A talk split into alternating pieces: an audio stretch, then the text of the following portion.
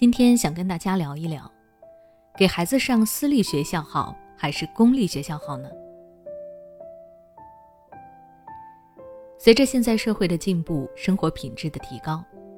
家长们都会更加重视起孩子的教育情况，希望给到孩子最好的资源。也是因此，越来越多的家长开始纠结，是要让孩子上私立学校还是公立学校。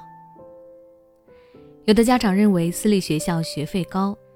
那些教学设施、教学能力等等肯定是高级的，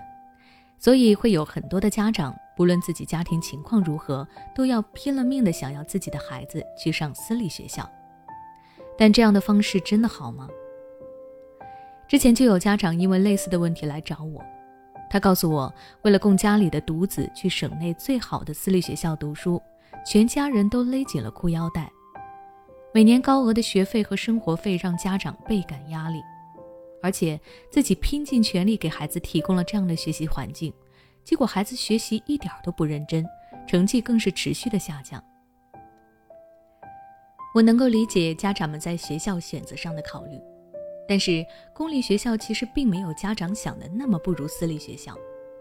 也可以说私立学校并不是适合每个孩子的。私立学校的外语一般都很好，因为私立学校多为国际学校，这会为孩子将来的选择多一些出路。但是，刚开始上私立学校的普通学生，他们可能一下子很难适应这种教学环境，跟不上其他同学的学习进度，再加上与周围人的经济、教育环境、成长差距，可能会让孩子变得自卑，最后就会表现到学习上变得越来越差。因此，要让孩子上私立学校还是公立学校，家长还是应该根据实际情况来考虑，尤其要关注这几个因素。首先，经济能力，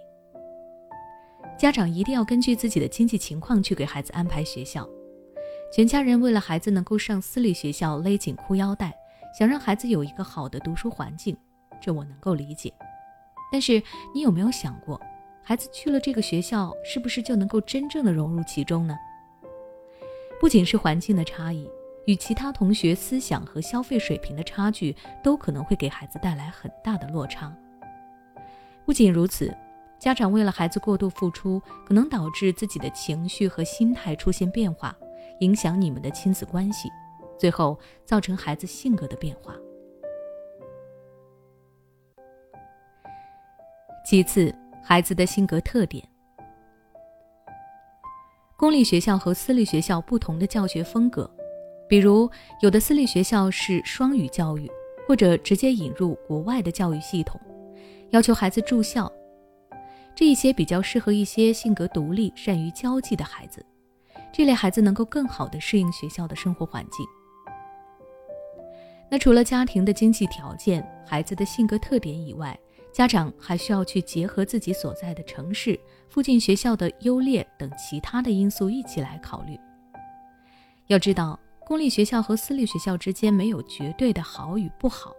只有对家庭和孩子来说合适与不合适。只有真正适合孩子的，才是我们应该去选择的。那今天的分享到这里就结束了。对于私立学校与公立学校，如果你有不同的看法，欢迎在下方留言区和我分享你的观点。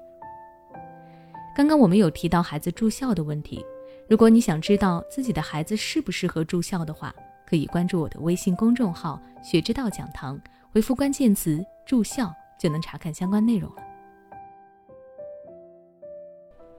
每当我们感叹生活真难的时候，现实却又告诉我们，生活还能更难。工作、事业、爱人、孩子。父母亲朋，这一切的一切，就像一张大网一样，把你层层束缚其中。你经历了疲惫、辛苦、无奈，还有悲痛。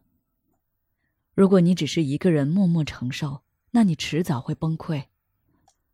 心灵时空组建了专业的心理救援队，每位咨询师都拥有超过二十年以上的咨询经验。只要你需要，我们就在。微信关注“心灵时空”。后台回复“咨询”就可以体验十五分钟心理清诊了。